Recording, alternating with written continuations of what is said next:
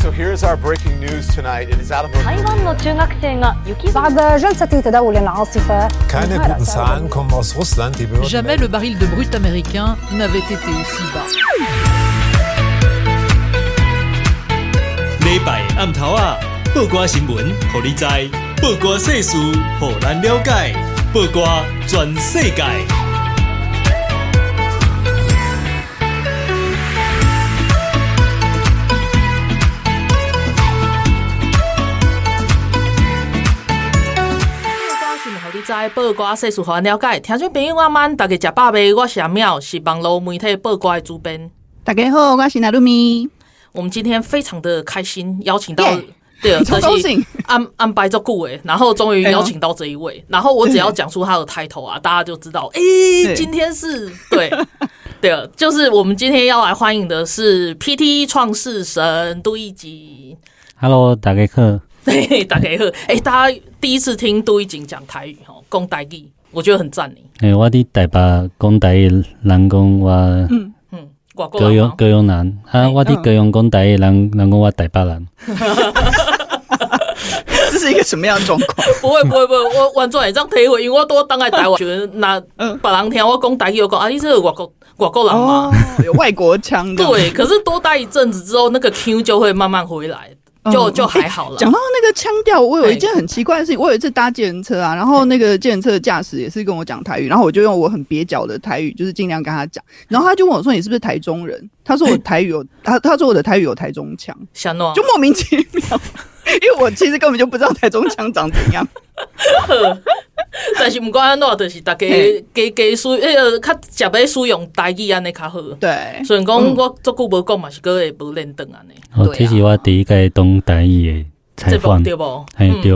嘿，安尼做特别的，这就是大家要来听这个节目，听对啊，医生讲台语安尼。嗯，对。啊，我在那个在那个稍微讲仔细一点哦，就是那个。呃，杜奕景先生，我们叫他 Eason，他的那个英文名字是 Eason，所以我们今天就叫他 Eason，不管。好，其实现在现在的那个头衔是台湾 AI 实验室的创办人嘛。嗯、然后呃，就是但是大家比较怎么讲，就是呃广为传颂的头衔是 PTT 的创站的站长。然后 PTT，我想要就是因为现在现在的那个，其实不管是我们这个年纪的人，或者是年轻一点的人，其实都知道 PTT 嘛，对不对？然后只是。嗯可能年轻一点的朋友，他们就是看网页版比较多这样子。那像我们以前就是真的是用那个 BBS 的那个界面这样子。我我我其实是当来台湾了，较开较开始去学 PT、嗯、啊。其实迄时阵已经无汉济人啊。啊，人导讲，诶、欸，你应该对遮开始，遮你会当看到足济足济声音的啊，足济迄个意见安尼。嘿，啊，后来我较去学，啊，无我我其实细汉我毋知啥物是 PT，啊，后来我出国，我冇听过，对。当当初时我想要问医生，就是讲冬春时想到你会开始想要做这个，对啊。哦，其实呃，迄阵时代是真简单啊，就想要做一个呃，那迄阵时我是台大椰林风情的站长啊，嗯嗯嗯嗯，啊啊，台大椰林风情站长都好好管较济啦，哦，啊管较济都想讲，啊，无我都来有一个家己的 BBS，啊，这 BBS。最初刚那时候的同学，那那台大资讯系，诶，台大资讯系也，诶，也在讨论的所在啦。对对对对，啊，尾也较慢慢愈来愈多。诶，啊，尾也都的对台大资讯系，啊个台大各个科系，啊个台大，嗯，台大、政大、清大、交大，呃，建中、北医都节节都都加入来，嘿。哦，我但是但是你即马看到 PT 即马变成啊，比如讲八卦版，像我家己，我都已经足久无想要过入去啊。嗯，嗯，就是去有做者公关的媒体安尼用，无无像以前较早的诶，迄个使用的感觉。嗯嗯嗯。你你敢会感觉做艰苦诶，还是做？那其实其实在迄公关媒体对较早都有啊啦，啊其其实较早都。嗯，呃，拢伫呃有电影，伊就底下咧讲这电影啊有，嗯嗯，哦，宣传电影，啊，宣传电影，宣传嗯歌手啊，宣传电视剧，你拢也是没有看，你有看到公关操作的痕迹啊？对对对，诶啊，啊，即马是，啊，都你就感觉加这拢伫宣传，嗯，政治，还政治相关的啦。嗯嗯嗯嗯，对啊，啊，安尼我就是想要搁问倒倒来，就是讲另外一个咱即马较接的使用的，其实就是面册。嗯，面册的问题，其实大家拢会看到，你逐工拢有讨论足济嘛。嗯嗯嗯，啊，尤尤其我我想要问的，就是讲，像最近文册面册，因为大家拢爱使用，但是对于小编这个这个特殊的职业行业来讲，其实是很崩溃的。就是就是，因为他就是动不动就会叫你触及呀。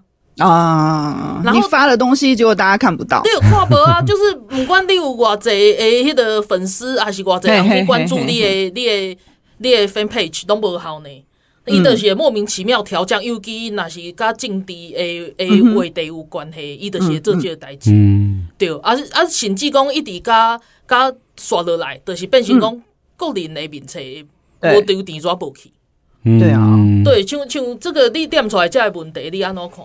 嗯，就脸书跟 PDT，毕竟它是不一样的这个组织嘛，所以嗯嗯嗯，像 PDT，我们那时候在在建站的时候，有一些理念就是。我们是开放开源，然后让所有的人在上面都可以自由的发表。嗯嗯嗯。然后还有一个很重要，就是有一个我们叫做声量平权 （equity equity of voice）。嗯嗯。就每个人在这里讲的话声量是一样的，不会因为你比较有钱，你比较没钱就可以被放大或缩小。就是你你身为创世神，你还是不会去调降它的触及率。所以所以其实你可以看到，在 PTE 上面，实际上站长跟版主。基本上，他除了制底之外，他们他没有办法做大量的像广告的文章的宣传，所以我们一一开始就是很反对这种像嗯。广告的操作的这种模式。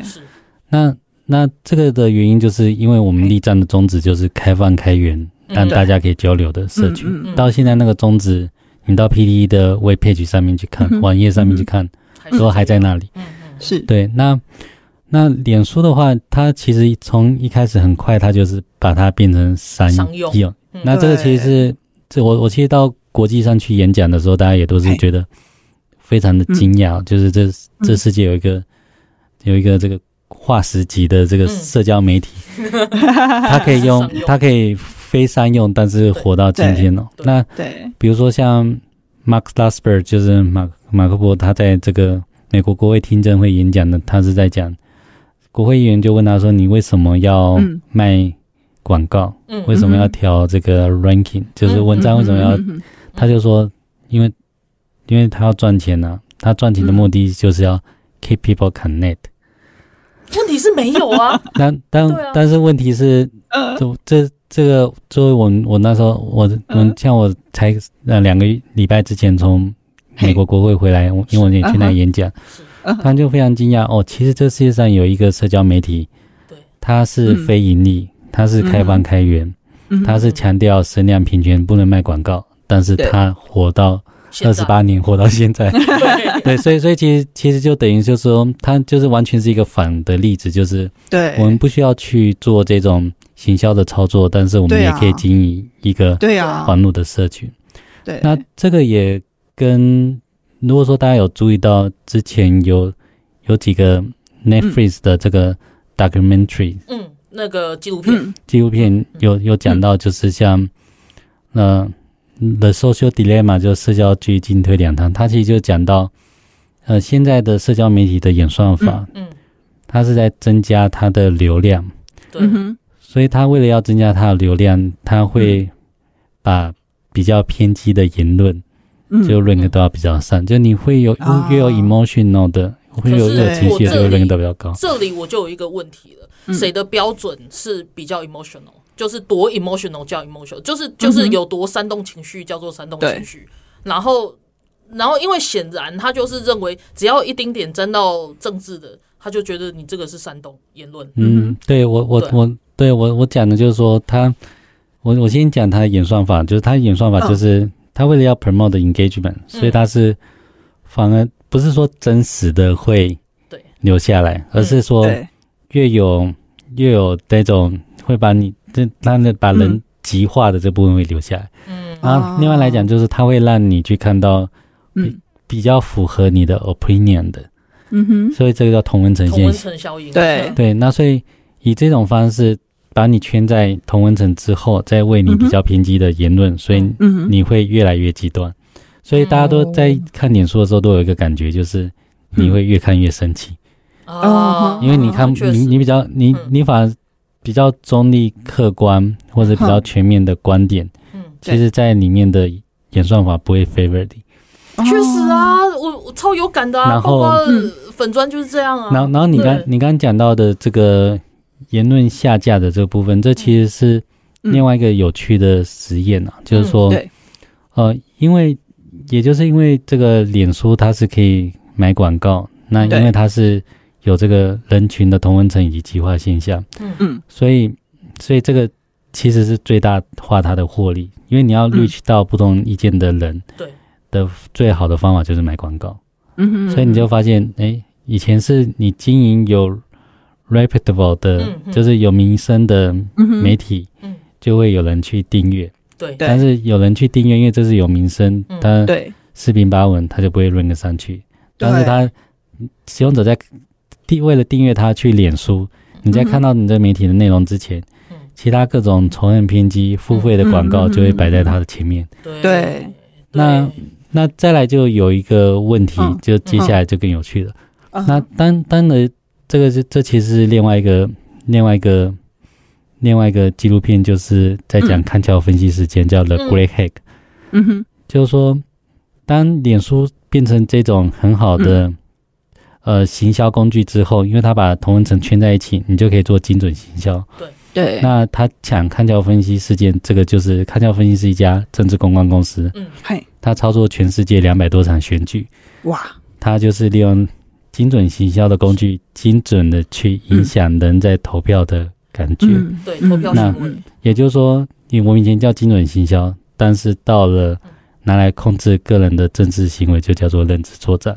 对，那所以像康桥分析这家公司，它在全世界操作了两百多场选举，嗯、在这纪录片里面有秀，里面包含英国的脱欧，对、嗯，美国总统大选，对，还有台湾二零一八年的选举，是、嗯，它都有秀在里面，它都有秀在里面，台湾的地图也在上面，是，那所以所以就是说，其实你可以看，很可怕的是，嗯、对，它两百多场选举都是非常的成功的。对。啊，那也就是说，其实精准行销变成认知作战工具，嗯、就变成一个康桥分析，它是一个在英国嗯。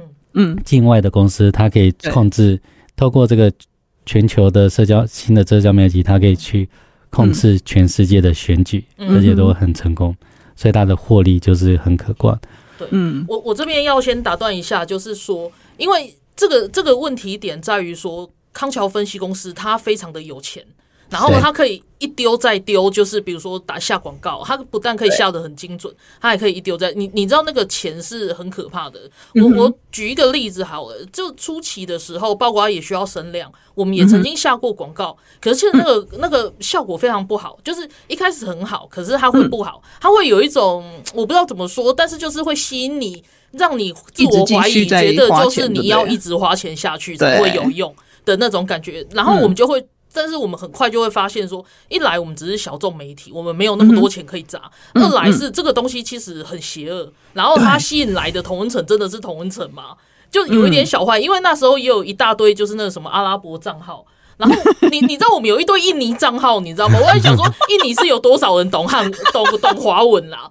对，然后我们就是发现这个东西之后，我们就立刻停了，我们就一直到就是我我们现在成立三四年了嘛，我们我们就没有再下过广告，就是觉得我我不要跟你玩这个游戏，对，就是不红就不红，我我们会慢慢有其他的管道想办法这样子，对，对我觉得这个很蛮邪恶的诶。所以你你刚刚讲的已经到了进阶的阶段了，就看看桥分析那时候其实假账号还没那么多，对，但是但是在往后的进阶的阶段就是。呃，你要去下广告买买广告，这是一种。嗯，那另外就是有的就是创造很多的假账号。嗯，对啊。那所以所以在在你在看到现在的社交媒体，呃，基本上是大概普遍的。嗯嗯，假人的声量，嗯、呃，会比真人还来得多，而且很多的假人都是很有攻击性的。对。那他为什么会有攻击性呢？他其实就是要压制。跟他意见不一样的声音，也就是说，以前以前是我们把精准行销只是把人圈在一起，对，那透过这个为他极端的言论是，对。然后去影响他的行为。那现在的话就是，嗯，人家讲网络上三人成虎嘛，嗯，对，那以前以前我们在在马路的时候都会有那种假假装出来游行的来捣蛋的，是，那网络上要要有这种渗透，然后去假装是你的族群，然后再来捣蛋，这更容易啊。是哦，所以所以其实，在网络的这个世界里面，嗯，呃，我们就我们就曾经观察到，就是有一波又一波大量注册的账号，嗯，他们大量注册账号都是在同一时间，比如说注册时间是同一个时间，对，他换头像的时间是同一个时间。啊，这就很明显那他他的这个。这个什么呃，上站的时间就是早上九点到下午五点，上班下班，就就上班时间哦。我我们就我们就说以前以前 PTT 你说行销公关，刚刚有讲 P 有行销公关，这是很正常的。但是到后来就是有大批的，就是这种行销公关的账号。对，那早期我觉得这个网络还比较比较淳朴啊，就是说这些行销公关是拿来。呃，推广电影啊，推广艺文活动、啊，至少还无害就对了。那现在的行销公关就是在影响你的政治立场，对，压制对他不利的这个言论。就是你当你有讲到呃跟他不利的言论，他就在上面放假的消息，不断在攻击你。对，可是这个就很恐怖啊，因为这个讲到底就是刚好医生前几天也有扣问的一个问题，就是说。嗯，脸书它 follow 的是什么样的法律要求？谁谁的法律？哪一个国家的法律？对。然后还有就是说，脸书台湾使用者要遵守又是哪边的法律？他常常就是一个告示跟你讲说，哎，他暂时移除你三十天，然后因为你违反某某某某某法律，那个还不是使用者的的的要求的条件而已，是法律。那我就要问，那你脸书遵守是哪一国的法律呢？对啊。我我们休息一下，我们等一下再回来。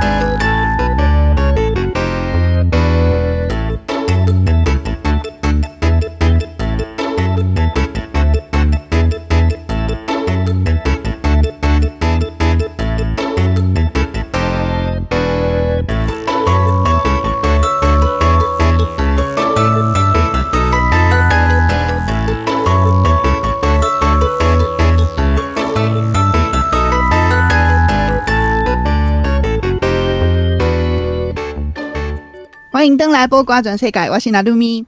我们今天邀请到的特别来宾啊，是一个就是大家都嗯都使用过他的孩子 的人。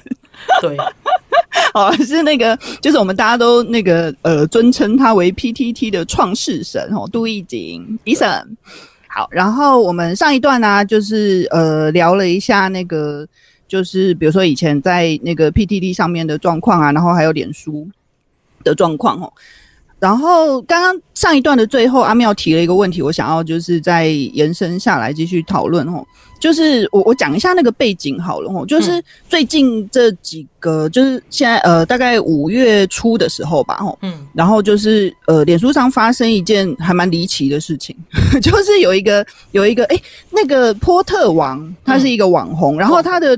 那个呃粉专应该也是有好几万呃十几二十万人嘛，对，就是追踪，嗯，嗯。对，就是好几十万人追踪的那个一个粉专，然后另外还有一位是三立的主播许桂雅小姐，嗯，然后她的粉钻也是就是十几万人追踪这样子，然后他们两个人的粉钻就突然发现说你在台湾看不到诶、欸，嗯，就是在台湾看不到哦，如果你把你的那个 IP 就是换到国外去就可以看得到，这是一个什么样的现象？我觉得好扯，那 Eason 可以。就是你有遇过吗？分享一下这件事情吗？嗯，哦，我我其实还蛮常被 shadow ban 啊，就是说，嗯，我，我常常过去我常常有使用者跟我讲说，他搜寻不到我，也看不到我，好扯，你直接被脸书取消了。然后，然后，可是你的账号明明就还在啊，为什么大家看不到你？但但我我还没有违反任何法规，但一般使用者看不到我。那嗯，后来我在那个曾经有美国国会议员也也披露过那个美国。Whistleblower 这个对，脸书的内部的文件就讲到，这种东西就是 shadow ban，就是使用者并不知道他被 ban 了，但是实际上他已经被、呃、他已经默默的默默的让别人看不到。嗯。嗯，那所以那时候波特王跟许贵雅，嗯，我记得我他刚波特王发生的时候，我看到有人。有人、嗯、有人传这个消息，我立刻就去看。嗯，那他蛮有趣的。他他讲就是，呃，因为违反一项法律，所以你看不到这个人。这就是我上一段 最后问的、啊、一项法律，一项法律是什么法律？那什么叫做一项法律？所以所以其实、啊、其实那时候我立刻就是在我的脸书就问、嗯、那，对，请问脸书这个一项法律到底是什么什么法律？对，那是哪一国的法律？然后。你你的触及率就越来越低了。然然后 然后后来好像我发发了这个文之后，大概一个小时的波特王就回来了。哦、嗯，那那那我我我其实就是这个这个蛮有趣的，就是嗯、呃，就我我我还记得就是在其实，在二零一八年的时候，因为因为二零一八年呃大家都广受被假消息攻击嘛，所以其实那时候开始在讲社交媒体平台应该要做。相对应的防治假消息，是，所以其实，在那个时候，就是给予社交媒体，等于是我们在讲说你需要控制假消息的时候，对，但我们就等于给他了一个理由跟权利去做言论的审查。对，那当他去做言论审查，有一个很大的问题就是，那到底是谁来做审查？对啊，之前有消息说都是上海那边在审查，那谁来？管理这个审查的这个结果，所以有另外一个 Netflix 的这个纪录片，就是叫 The Cleaner，好像中文叫网络守门员哦。嗯，他他他就在讲像脸书这种大型的这个社交媒体，他怎么去做言论审查。他其实因为像这种东西，言论审查很多是呃会审查到不恰当的文字跟内容，嗯，是呃有有对心身心有伤害的图片，那所以他都是。Outsource 到人权比较紧缩的国家，像英文的言论就是到菲律宾，那中文的言论大家可以想象一下，可能是就是到哪里哦？那这个很疯狂吧？因为你怎么会让一个言论管制的国家来审核你的言论？这不是超讽刺的吗？那以这个 New York Times 在我还记得在二零一八、二零一九年的报道里面就有讲到，就言论审查在。中国就变成一个，嗯、因为当大家在讲说你需要管理、嗯、管理社交媒体需要管理好言论，嗯、那言论审查就变成在中国一个巨大的生意。这个真的超讽刺的，因为因为如果你说，哎、欸，我打电话给麦当劳客服，还是什么，有一阵子不是那些很多大公司的客服都转到中国去了吗？这个已经够令人崩溃了。但是你言论审查，你又找一个。像菲律宾啊，或者是说像中国这种有有一那个自由程度很低的的国家来来管制你的言论自由，这超讽刺的吧？嗯、呃，但这个就是可能就是现况，而且这个有可能就是在、嗯、如果说你一个公司运行是以经济嗯利益为主嗯的话，嗯、你可能就会这样子做。这、嗯、这并不是说脸书是邪恶或什么，但是我觉得蛮邪恶的、啊。但是如果没有没有没有好好的。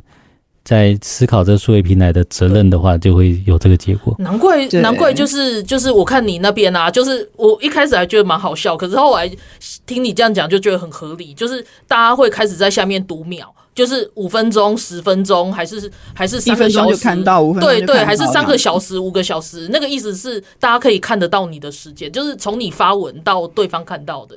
就就我们做过一般，就我我在脸书的账号，我就是。我看到谁说他被 ban 了，我就会把他文章也拿来发表一下。那我我常常也被 ban，那所以 下下面就会开始。所以所以像比如说在那个时候，好像我还记得国庆日的时候，我就我就发现说有人说不能发国庆广告，那我已经发了国庆广告，结果那国庆广告就被 ban 掉，被 ban 了。对，那那后来我发现有一个有趣的地方就是。因为因为我以前被 ban，我只是发现我的哎，好像这个就我我发这个言论好像没什没什么人有兴趣啊。嗯嗯嗯。那我也不不太会去在意，但后来发现开始有人读秒。对对。哎，我就我就知道，我就知道这个文章的触及率的状况。那借由这个读秒，其实我就知道我有没有被 ban。嗯，对。那也有一个有趣的发现，就是自从开始有人在我的文章下面讲几分钟、几分钟之后，嗯哼，哎，我我好像自从那时候开始，我就没有这种文章会看不到的这种状况。哎，真的假的？对啊，这也太有趣了吧！好了，然后。我刚刚一开始的时候啊，讲说那个，因为就是 Eason 是 PTT 的创站站长，所以 PTT 等于是他的小孩嘛。可是其实现在我想要介绍一下哦、喔，就是其实 Eason 还有第二个小孩。嗯，你要不要介绍一下你的第二个孩子？他其实有好多个孩子，哦，介绍好多个孩子。对，但现在主要推的这个孩子，AI 推的孩子是什么？对，哦。就是迷音的部分，我应该先讲一下。首先是因为爆瓜也有在迷音，然后我们之前也有尝试过，就是把我们一些文章放过去啊，或者怎么样。然后我觉得这个平台其实真的很有趣。因为你要先讲一下是什么东西啊？就是 Min 啊，我刚刚有说 M I I N，好，对对，大家要去下载。M M M double I，然后 N 这样子，就是就是两个。然后它好像没有中文嘛，它就是叫 Min 这样子。对，就是迷那个迷那那个感觉这样子，但是但是它里面就是有很大量的新闻，然后它有社交平台的功能这样，然后你可以在里面做一些互动或什么，但爆瓜也在上面。可是它还有一个很重要的 feature，就是就是它很重声音，这也是我想问 Eason 的，像像我们在做 podcast 或者是说像做广播，声音其实很重要。但是很多社交平台其实不重视这个部分诶、欸，你当时是影影影影片吧，还有影片，对，那你怎么会想到是用声音去切入？除了文字以外，我我我觉得那时候做迷晕是解决我自己的问题啊，就是比如说像声音的原因，就是我我觉得现在的人用太多眼睛在看荧幕了，哦，那我喜欢用声音用听的，哦，那那既然现在的呃以人工智慧的这种方法就。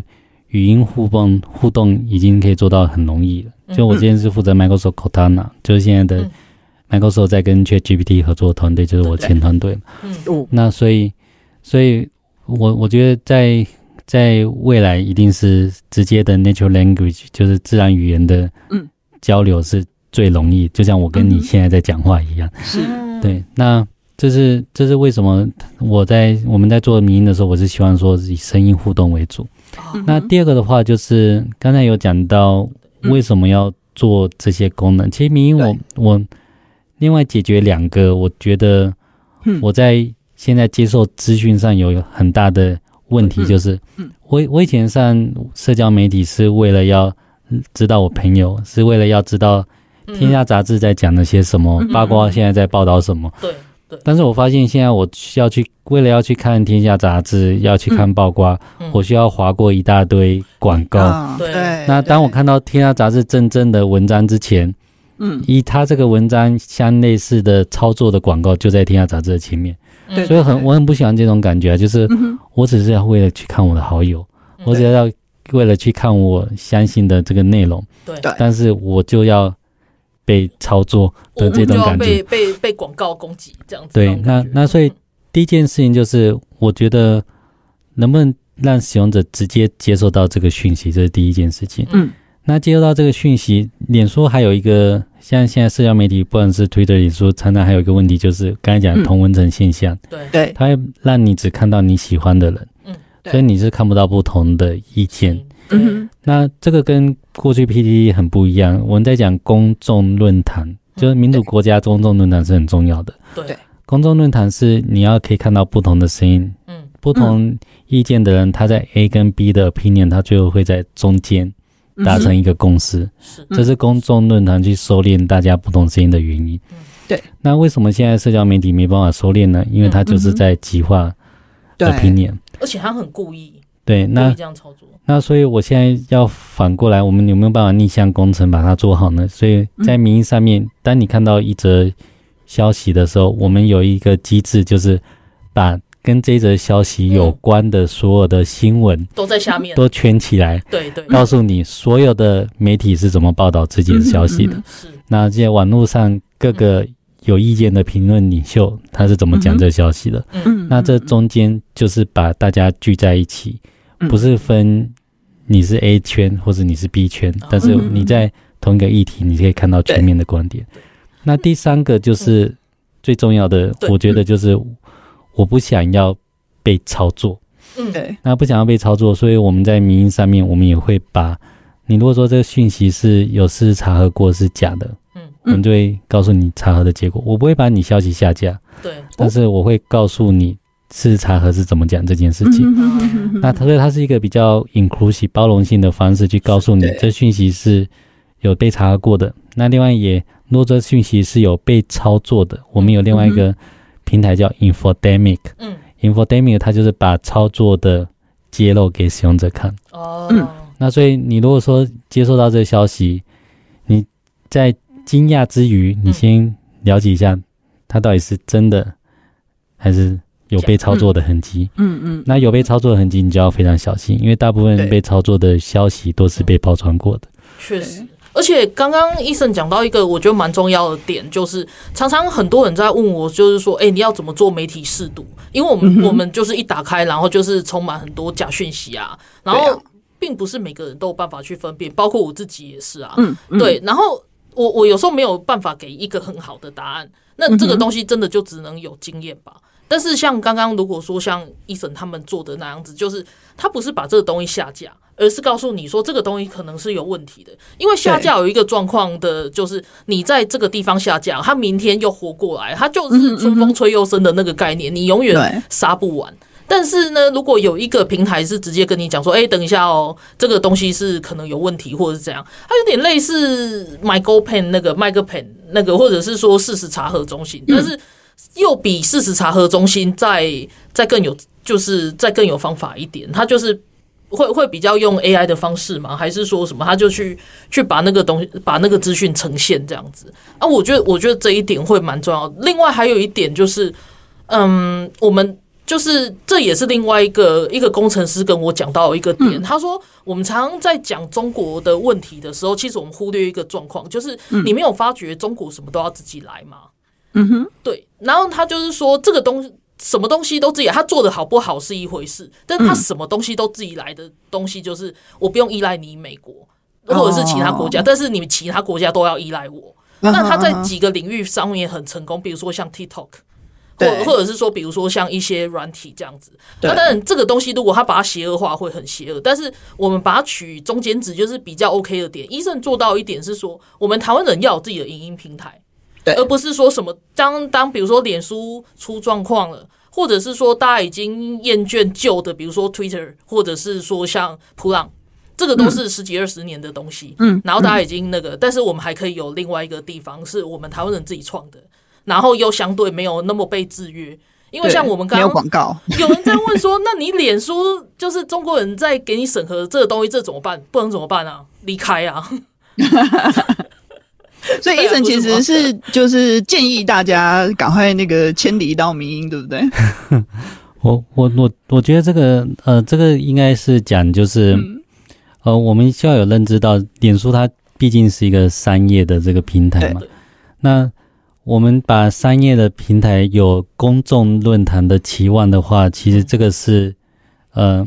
不需要去期望，因为它本来就不是公众论坛。哦、那那只只是只是现在很多人误以为哦，这些商业论坛就是公众论坛，误以为这些商业论坛上面的舆论就是舆情，但不是，但不是，但里面有很多都是操作的讯息。那所以所以反过来就是，就像以前，当以前有新闻频道，嗯，后来当大家发现所有商业的新闻频道都会因为广告而有所偏颇的时候，对。所以才会有公馆集团的这种意见发生嘛？那同样的，就是当我们网络的论坛，大家以为是公众论坛，但发现所有的公众论坛都是以金钱为首的时候，那我们就想说，那我们是不是可以做一个，就是我们过去像 PTT 一样的事情，让大家一样是可以在上面接收到讯息，大家一样可以透过嗯声音或者新的科技去知道这世界发生什么事情。那同样的，我们可以知道这个不同的意见之外，我们可以去，嗯，我我们可以去知道这个中间的讯息操作是什么。这所以这个就是为什么我们去做一个用人工智慧去把所有的新闻跟理论去阅读完之后，很简单的呈现给使用者的一个想法。嗯嗯。好，现在剩下的时间不多，我们要进入休息，就是广告的时间。我只是在想，刚刚医生说起来很轻松，但这东西应该真的很烧钱吧？对，等一下再问他烧多少钱。对，真的偷偷 偷偷在休息时间想一下。不过我觉得大家都都去支持我们台湾人自己的平台的时候，而且好好使用它，就是。了解它好玩的地方的时候，我觉得很赞，就是就是这个才真的是重要的一点，这样子。嗯，好，安内兰青，还有不简单。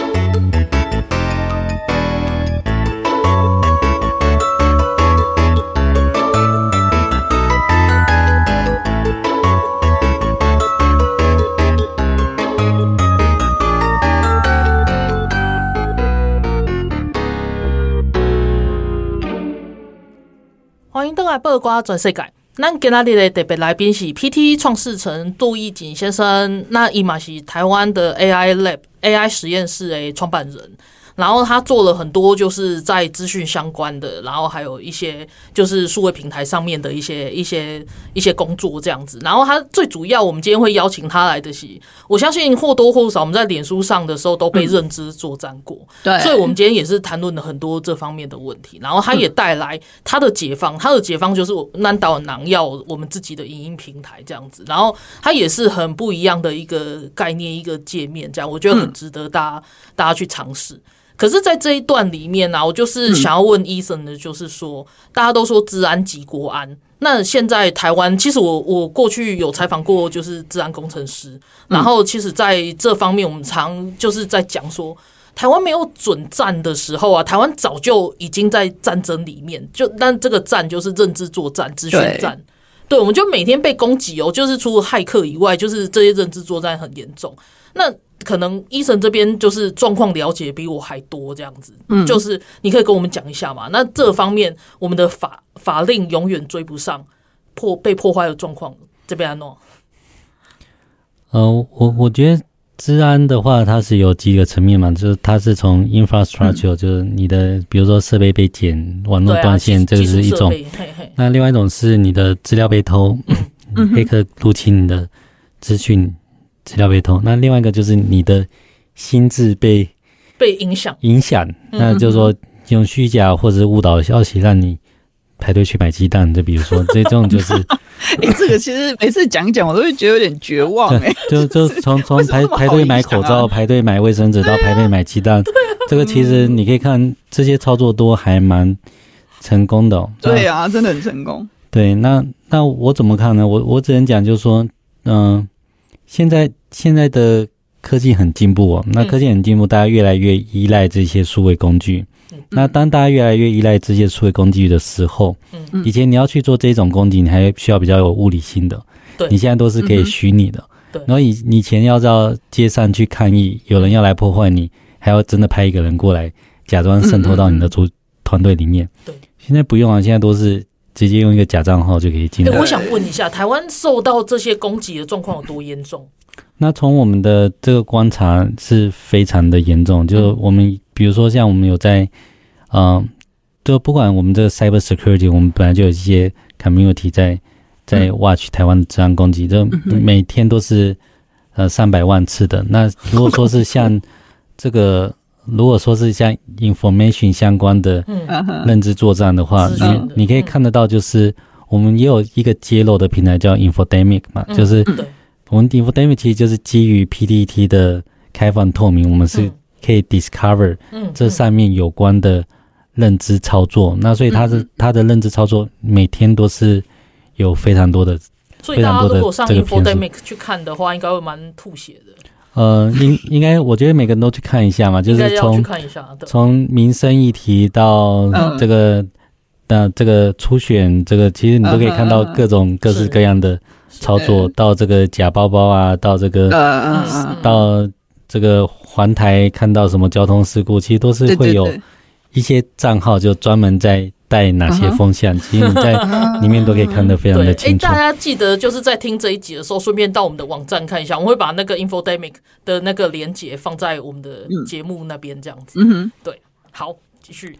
对，那 那这个东西，我们我们也有实际的去看，就比如说，嗯、呃，我们也有，因为我们做了这些操作分析，我们也不小心看到，在乌俄战争的时候，嗯，其他的平台，比如说像。俄罗斯入侵乌克兰之前，我们就看到乌俄罗斯的假消息就疯狂的在推特上面影响这个乌克兰的民众。对，那在那个时候的这个 Twitter 的在帮助俄罗斯的假账号，大概嗯，只要讲到乌克兰，有百分之十四个里面有一个就是俄罗斯操纵的。那我们也有注意到，就比如说像那时候佩洛西来台湾的时候，对对对对，台湾佩洛西来台湾大概每四则就是有一则是嗯。讯息就是假账号操作的。哎、欸，那现在阿公打来怎么办？这个 这个事件怎么样？他已经打来了，就是打电话。好，这个这个讲一下好了。这个事件就是有一本书叫做《阿贡打来怎么办》这样子。嗯、然后呢，就是有一位那个呃民众啊，他就是买了这本书。他在呃，我们可以讲书店的名字吗？在一个连锁书店。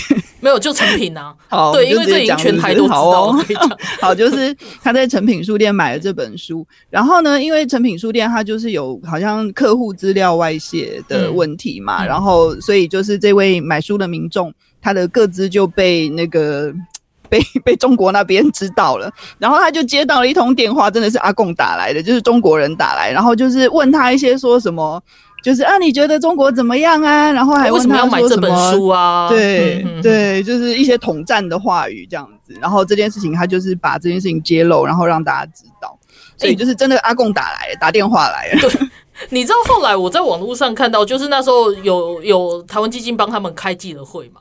结果后来我看到那一则底下还其实还是有其他网友说：“哎，我之前不敢说，但是其实我也有接到，就是陆陆续续有一些网友开始出来就是讲，因为毕竟不是每个人都有办法像这个受害者这个小姐很勇敢，因为很多人接到那个电话然后被问一堆，还是会心生害怕。”然后那个人他买的不是阿贡打来，他是他是买那个复查的书，对，就是你会知你会看到都是一些反共相关的，然后还是跟对讲对中国就是把这些真实的状况揭露出来的的书，对他们很不利，他们就希望想要消音这些声音，这样子，对这些动作真的是很糟糕。就这其实就是代表说我们的资讯系统在某些地方是有弱点的，那从这些弱点的话。嗯，就有长期入侵这种叫 APT 哦，就是他长期入侵的组织，他可以知道，他平常就可以观察，那他在必要的时刻，他就是可以做出一些攻击的这个行为哦。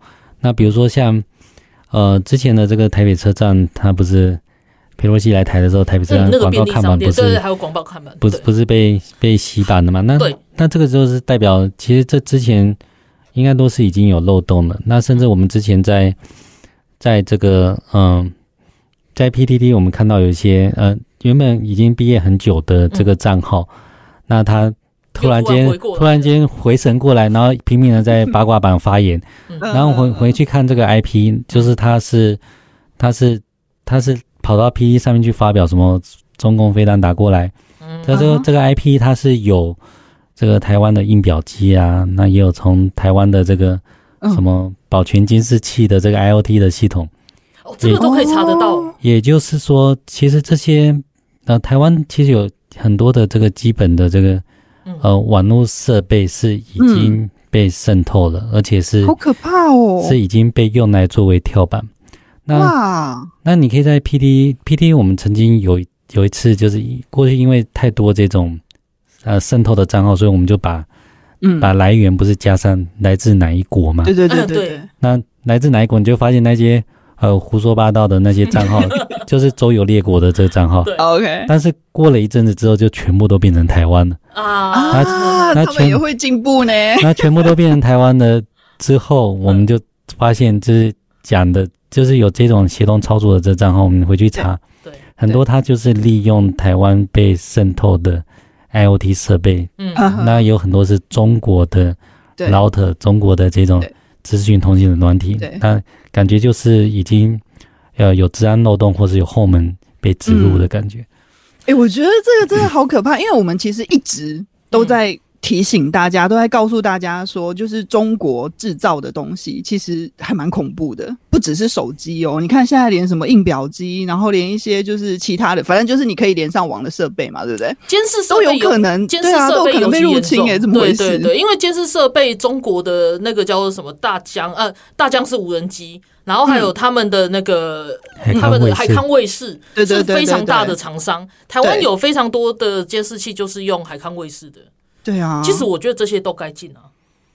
对啊，海海康卫视好像已经已经禁了嘛。对对，但是他总是会翻个身，然后就又回来。就就是像我们包括就是常很喜欢报道，就是谁谁谁，尤尤其是中国企业，谁又进了美国的贸易黑名单，然后那个实体清单等等这样。但是有时候你就会觉得，哎。为什么进不完啊？然后有一次我终于看到一则报道，他就是说，因为某某公司它的前身就是某某公司，然后他在两年前早就已经进贸易清单、贸易黑名单，然后然后就是两年后他他又换了一个身份又再回来。嗯嗯对，就是所以你就是会像我们刚刚讲的，就是春风吹又生那种感觉，对，就是挡不完呢。那这样子政府怎么办？还是让台湾下回没安弄？我我我觉我觉得这种就是。像现在在讲的很多这种科技伦理的议题，就是，你要怎么在治安上面有一个，嗯。呃，符合不管是人权法规或者是资讯安全的这种未来的这种规范，我相信已经不能用过去的那一种心态去想，嗯，而是要有一种，呃，一种，呃，一种比较能够，呃。像像我们在这样领域才会有这种渗透测试啊，对，像比如说像这种被渗透的这种机机器设备，其实很多都是 VPN 被打开嘛，嗯，那所以像这些事实上都是有办法去做全面性的普查跟盘点，那我们就是应该要能够不断的去，政府应该政府应该要做治安方面的不断的去了解，然后有了解，那有相关的规定。先先有一个了全面性的了解，可以做出相关的衡量之后，嗯嗯，那才会有相关的制度建立。那有这个制度建立，嗯，才会因为过去大家厂商在购买，大家这个每个公司在购买商品就是以价钱为导向，对。那你如果说没有这些制度要求定定的话，嗯，价钱就是唯一决定的因素，对对。但这个很危险。但大家都知道，便宜的都是有些便宜的是有原因的嘛，对。那那你要怎么去？建立相关的规范，那在台湾其实善良工作的这个厂商，嗯、那他其实他的设备可能是比较安全的，嗯、但是但是就贵了一点，那它是可以在呃我们的环境里面是可以被使用的。真的说回来，就是常我们大家也会讲提醒大家，就是说便宜的最贵，对，就是免钱的最贵，免免钱的最贵，对，这套不用钱啦，对不对？对啊，然后然后就是你觉得啊，我只是下载，我没有安装，不好意思哦，你已经被利用了，也都一样。对，啊、就是我觉得真的就是刚这一点，我还要再讲一次，因为大家都不相信，尤其是长辈，你跟他说，就是比如说你下载了一些什么呃，就是来路不明的那个 APP 啊，哈，或者是呃，你买了一个什么很便宜的，但是是中国制的一些那个电器产品啊，你就是会提醒他，可是有一些人就是死不信，就对了。可是现在真的就是有证据嘛，对不对？我们就是。实际上看到很多那种，呃，就是渗透，其实就是透过这些呃电器产品之类的，哦，然后闯进来的。所以我真的很想要再提醒一下，有在就是刚好今天有听到节目的朋友啊，你可以去提醒一下，然后检查一下你家里的那个，比如说爸爸妈妈买的东西呀，哦，嗯，其实大家都可以自己注意一下，或者是说街坊邻居用的那个。对监视器其实都可以从我们的身边做起啊。对呀、啊。不过还有一个还有一个东西，刚刚有提到，然后我想也是跟大家讲一下。大家可能会觉得说，哎，所以你们支持就是政府无限制，就是进去企业，然后去审查这些东西，去稽查这些东西吗？嗯嗯。就是这会不会有违反违反一些法令，或者是一些一些人权啊、人权啊，或者是或或者是什么什么各种各种那个各种权利这样？但是我想要提醒大家一件事情，就是说，大家现在五月是缴税月，大家记得要缴税吧。就是我们如果没有缴税的时候，政府不是也是会去稽查各个公司有没有逃漏税吗？对，那其实这也很是很类似的状况，就是说你公司有没有做好治安？因为这个治安就是。不只是国防问题，而且也是你我人身安全。对对啊，那如果说我们今天去一个电商平台，然后买个东西，然后我们就要接到这种电话的骚扰的话，嗯，那不是那不是我们就是最基本的安全都没有了吗？对啊，对啊，而且就是这些公司，像我刚刚也是会觉得成品，就是说这个事情要好好调查，是他们里面有人把资料拿出去卖，还是说他们真的被害？那如果他们被害的话，为什么事情没报，然后就没有查？嗯对啊，对啊，嗯、这我我就想问，因为他们直接说哦，他们被害了，然后他们再调查看看怎么样。那、嗯、我心里想，不会吧？啊、你们又不是一天两天被害而已，你们早就被害了。对，就是好，好了，哎，最后最后我想要那个 Q Eason 一下哈，就是呃，因为 Eason 最近一直在网络上提醒大家哦，就是因为我们在那个脸书上啊，常常会遇到一些那种假账号，然后他跑来跟你吵架。他就是故意要来挑衅你，要跟你吵架的这一种。那 Eason 有一些就是呃给大家的建议哦，就是我们在脸书啊，还有其他的那个社交媒体上面遇到一些不理性的攻击，就是特地跑来找你吵架的人的时候，我们要怎么应对？啊、呃，这这其这我我我们在脸书上有有一些分析哦，那还蛮有趣的，嗯、特特别来惹怒你的，他惹怒你的这种名词都很类似哦，就你可以滚啊，然后、嗯、然后。然后笑死，那怎么样？怎么样？对对对，或者是什么塔绿班之类的。塔绿班什么看中保台，其实他们就 就就是有一些有一些 terminology，其实你会发现他一次又一次的出现，但那但是他会有攻击性的言论。对，然后那从你如果说往里面去看，你大家都会看得到，就比如说他的好友有一大堆什么俄罗斯人呐，那不然就是那个印印尼人呐、阿拉伯人呐，对，那。当你知道这个是故意来惹怒你的时候，就他不是人，你就不不能把他当做人看待，因为他其实就是一个假账号，他就是被召唤出来的僵尸。就像我们在打电动的时候，不是有人会会会召唤僵一大堆僵僵尸从地上爬起来来打你吗？对，那遇到僵尸的时候给他爆头就对了。那遇到遇到僵尸很简单，你就是把它冰冻就好了，就是说或是破法。那要破法很简单，就是你可以回来 infotainment 去看。这些这些人他们用什么样论点去操作？那你大概就知道哦，这些就是依照同样论点去操作的真实账号。嗯嗯。那最重要的就是，他如果在攻击你的时候，千万第一个就你不要去看他给你的内容，因为你点阅其实帮助他连接不要按。嗯嗯。那你也不用去哦，你觉得就我觉得台湾的人都是非常的温温厚嘛。都是老实。以、欸啊、以前我们会觉得说不能封封封技能啊，或者要礼貌的回应啊。对，所以你不需要去礼貌的回应，因为他的来的目的就是要惹怒你的。嗯、所以你你礼貌的回应，他会再继续的不断的再去用同样的话去攻击你。对。那另外还有一个很重要的，那也有一些人他就是会去回击。对。那他觉得哦，你你跟我你这样子骂我，那我要骂回去。对。但你回击，你要记得。嗯。也他们也有检举一条龙，就检举一条龙。他你你去回击的时候，嗯嗯，你就会被下架。有，这这是这是这是我之前看到有几个例子，就是一回击就被检举，检举之后他就三十天不能讲话。嗯哼，那你何必呢？那再就是你也不不应该因为有人攻击你，你就觉得。